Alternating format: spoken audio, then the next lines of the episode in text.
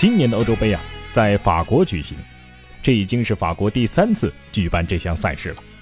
而上一次举办还是一九八四年的事情。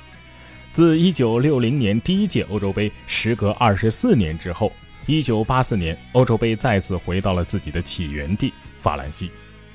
但和二十四年前的第一届欧洲杯有所不同，一九八四年的这一支法国队已经成为了毫无争议的统治者。纵览整个欧洲杯的历史。恐怕没有哪支冠军球队能够像这一年的法国队一样如此赏心悦目、荡气回肠地夺得冠军。当然，法国队所有的强势表现都是因为一个叫做普拉蒂尼的人横空出世。作为东道主，法国队按照惯例直接晋级到决赛圈的比赛。跳过了预选赛阶段，不仅没有影响法国人的比赛状态，反而成为了他们仔细观察对手的一个机会。在名帅伊达尔戈的率领之下，法国队从小组赛就用美丽的攻势足球征服了所有对手，一比零胜丹麦，五比零大破比利时，三比二力克前南斯拉夫。疯狂的普拉蒂尼在后两场比赛当中都上演了帽子戏法，小组赛三战独中七球的表现，一时间被媒体追捧为拿破仑一般征服了欧洲的人。无可争议的，法国队夺得了该阶段小组赛的第一名。但是赛制的微调令他们无法直接跻身决赛，而是需要和另外一个小组的第二名再展开一场半决赛。于是，葡萄牙队成为了法国队在这趟欧洲杯之旅上最难缠的一个对手。两支球队之间上演了一场逆转反逆转的比赛，也成为了欧洲杯历史上最著名的战役。双方在法国南部的马赛展开较量。比赛开始仅仅二十四分钟，法国队的后卫多梅尔克就出人意料的先进一球。但是和法国队之前的对手不同的是，葡萄牙队可并没有那么快就在东道主面前屈服。葡萄牙前锋霍尔达在七十四分钟将比分扳成了一比一平。在此之后，两支球队被迫进入到加时赛当中。加时赛又是这个霍尔达在九十八分钟进球，令法国队在整届杯赛上第一次处于落后的境地。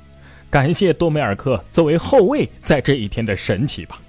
在加时赛只有六分钟即将结束的时候，又是他的进球，令双方重新回到同一起跑线。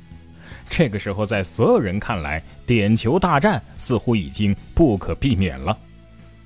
但是有一个人似乎并不愿意如此。为了不让比赛进入到残酷的点球大战，普拉蒂尼在一百一十九分钟的神来之笔，最终决定了比赛。他亲自将比分锁定在了三比二上。这也宣告法国队成功的杀进了决赛。这儿有一个题外话，在法国和葡萄牙的经典对决当中，双方的两位主力中场球员蒂加纳和帕切科曾经频频对位。殊不知，这两个人竟然在二十八年之后的中国，分别在中国最大的两座城市当中，成为了一支中超球队的主帅。帕切科执教北京国安，蒂加纳执教上海申花，让人只能感叹一声：真是。命运弄人呐！书归正传，在这场艰苦的半决赛之后，再也没有什么能够阻止高卢雄鸡的前进旅程。决赛对阵的是西班牙队。下半场第十三分钟，普拉蒂尼在禁区前沿主罚任意球，这本来是一脚威胁并不太大的射门，但是意外突然发生，一向稳健的西班牙门神阿克尔纳竟然让球从腋下漏进了球门。最终这场比赛，法国队以二比零轻松地战胜了西班牙。首次在欧洲杯的赛场上登顶。一九六零年，法国人创建了欧洲杯。二十四年之后，法国人终于赢得这个奖杯。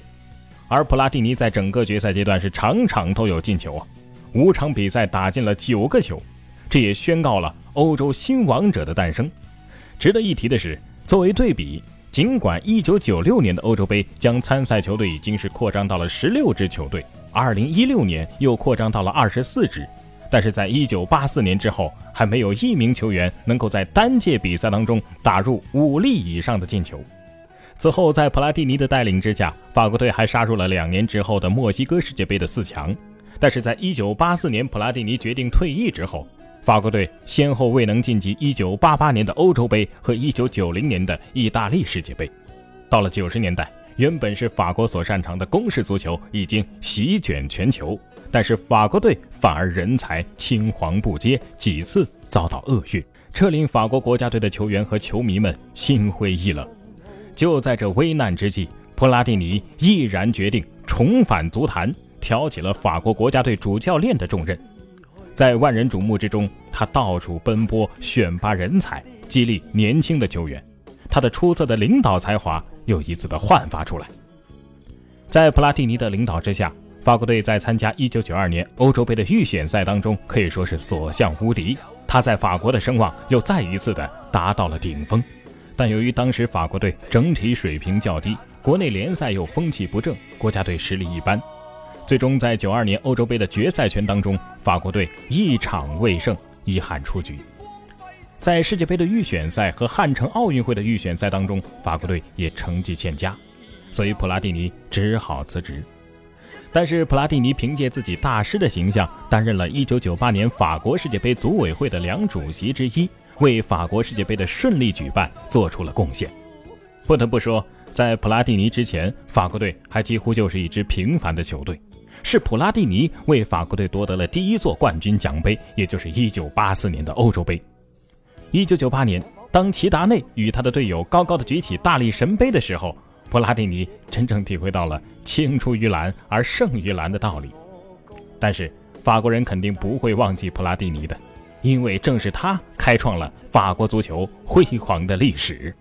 普拉蒂尼在欧洲杯上打进了九个进球。这九个进球的记录不仅是单届欧洲杯球员的进球记录，同时也是一位球员在欧洲杯上总进球数的记录，而且这个记录一直保持至今。不过，在本届欧洲杯开赛之前，普拉蒂尼在接受采访的时候表示：“我在欧洲杯的总进球记录或许在本届比赛上就会被打破。”而最有可能打破普拉蒂尼欧洲杯总进球数纪录的人就是 C 罗。同时，普拉蒂尼还称赞了 C 罗是富有天赋的强大的运动员。事实上，我们前面说到，普拉蒂尼作为球员只参加过一届欧洲杯，这九个进球都是一届比赛当中打进的。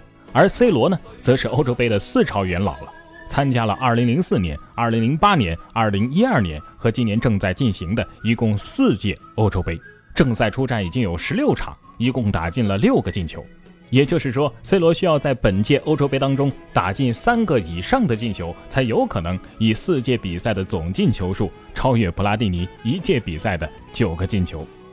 但是遗憾的是，C 罗本届比赛到目前为止还一球未进。难道 C 罗的四届欧洲杯注定都是悲剧的吗？关于欧洲杯，关于 C 罗，又有着怎样的故事呢？明天的节目，咱们接着为您讲述。今天只有残留的躯壳，迎接光辉岁月，风雨中抱紧自由。一生经过彷徨的挣扎，信可改变未来，问谁又能做到？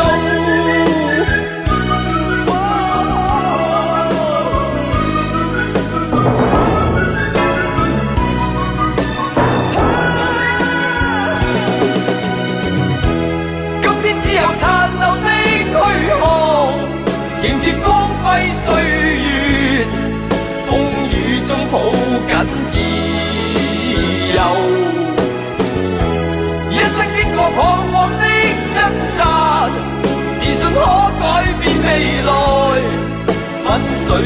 能做到